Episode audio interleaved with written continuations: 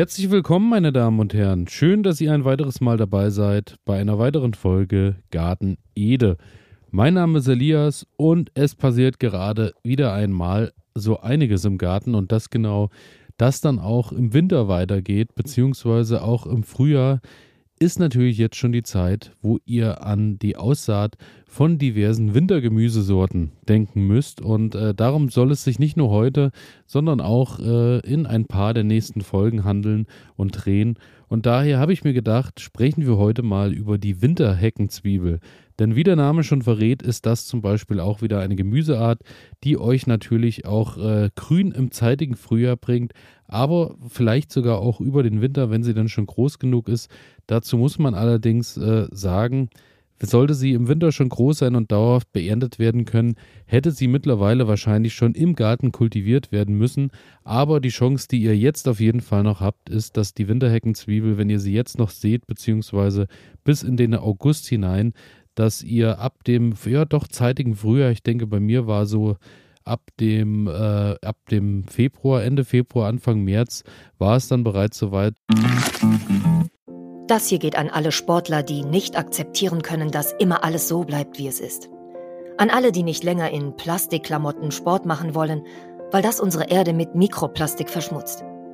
Für euch macht wieder Sport jetzt Sportkleidung, die ganz ohne Polyester auskommt. Sie besteht aus Algen und Holzfasern und meistert alle Herausforderungen deines Trainings, ohne die Umwelt zu verschmutzen. Sport ist so positiv, dass er niemandem schaden sollte, schon gar nicht dem Planeten. Besuche deshalb jetzt vida-sport.de, vidar-sport.de und sichere dir dein natürliches Sportoutfit. Du wirst den Unterschied fühlen.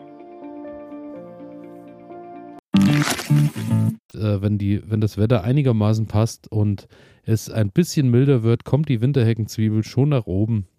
Und die Winterheckenzwiebel ist natürlich, wie der Name schon sagt, ähm, in bester Lauchverwandtschaft, gehört zur Familie der Amaryllis-Gewächse und ist natürlich auch gleichstehend mit der wahrscheinlich besser bekannten Frühlingszwiebel. Und die Frühlingszwiebel sagt natürlich auch schon aus, die tritt zeitig auf. Das Schöne ist, ähm, die Winterheckenzwiebel ist wirklich, äh, wenn sie sich einmal im Garten kultiviert und etabliert hat, auch äh, eine Pflanze, die euch erhalten bleibt, die ihr regelmäßig beernten könnt und im besten Fall eben auch äh, das ganze Jahr.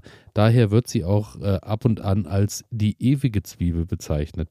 Ist irgendwann wahrscheinlich von China über Russland nach Mitteleuropa gekommen und ab dem Mittelalter baute man wohl die Winterzwiebel auch in Klostergärten an und später auch in Bauerngärten.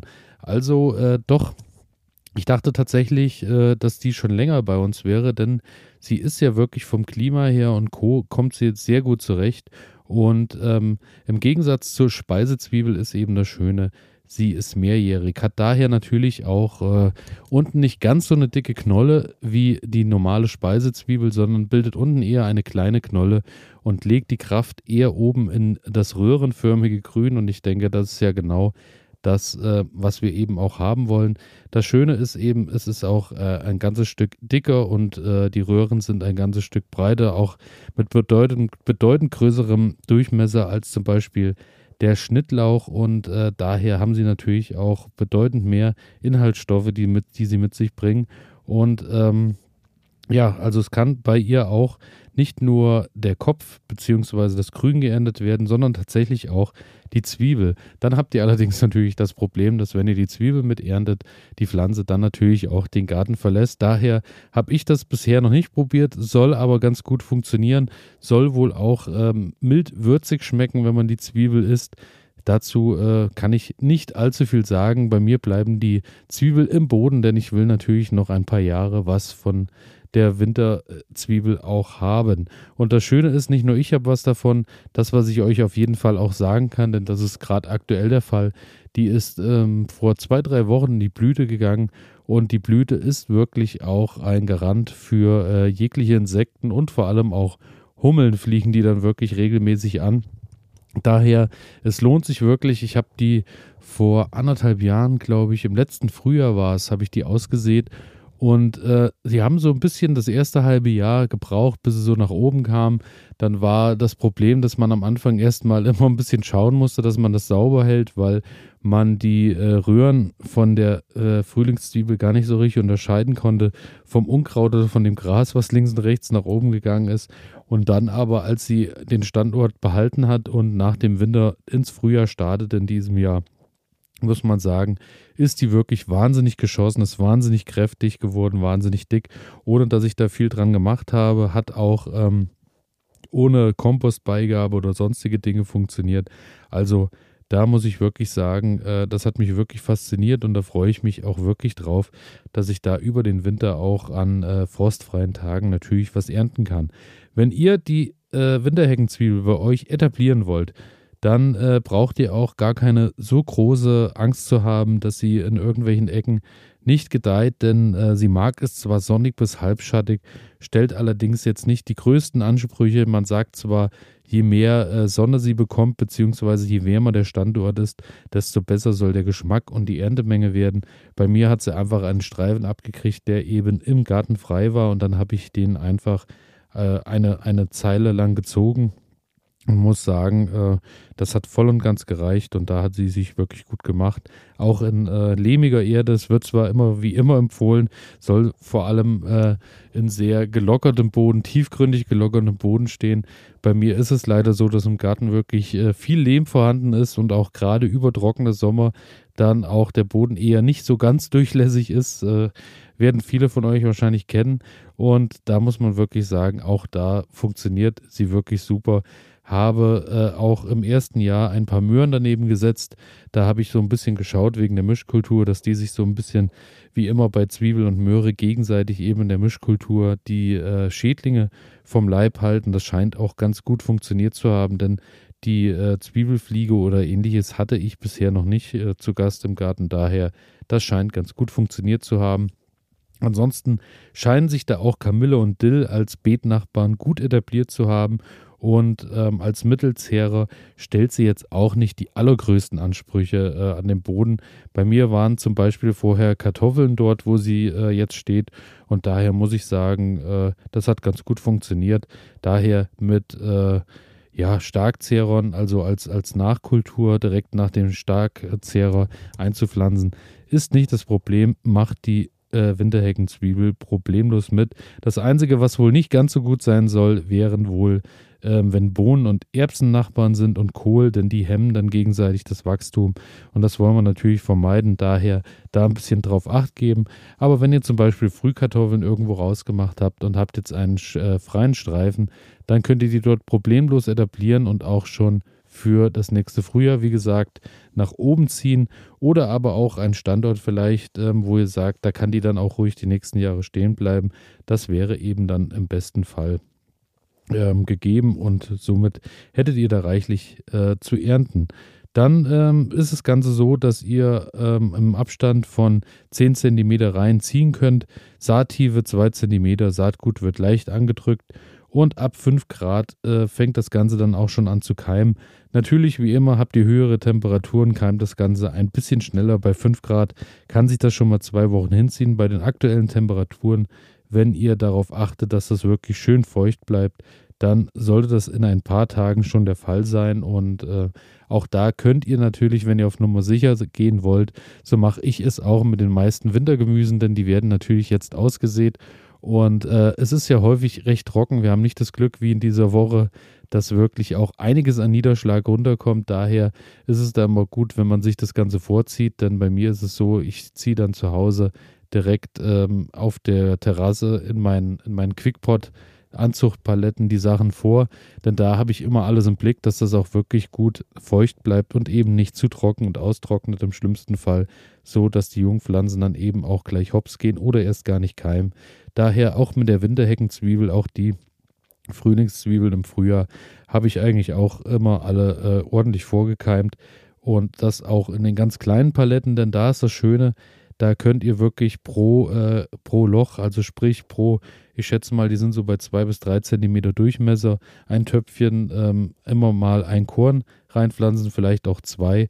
und dann haben die auch wirklich Platz und stehen nicht zu eng am Ende. Das funktioniert ganz gut.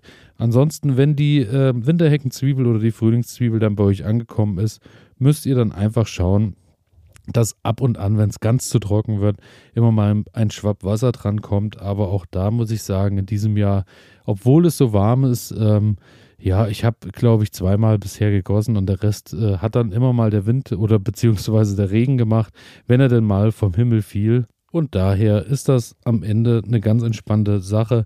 Auch wenn ihr äh, die Frühlingszwiebel düngen wollt, es wird empfohlen, im Frühjahr und im Frühherbst zu düngen. Während der Wachstumsphase sollte man es unterlassen. Bei mir, wie gesagt, auch da war ich nicht so ganz hinterher. Ich glaube, einmal Brennnesseljaure haben sie vielleicht auch abbekommen. Aber ansonsten wachsen die da ganz schön vor sich hin. Wenn ihr zu eng gesät habt, natürlich wie immer auch bei anderen Lauchgewächsen oder aber auch bei Möhren, ist es natürlich so, dass man dann schauen muss, dass man sie ein bisschen ausdünnt. Denn zu eng sollten sie nicht stehen, dann können sie sich nicht ganz so toll entwickeln. Und ähm, dann am Ende natürlich schauen, beim äh, Ernten, dass ihr immer kurz über den Boden abschneidet, ähnlich wie beim Schnittlauch. Und dann kommen die rechtzeitig wieder.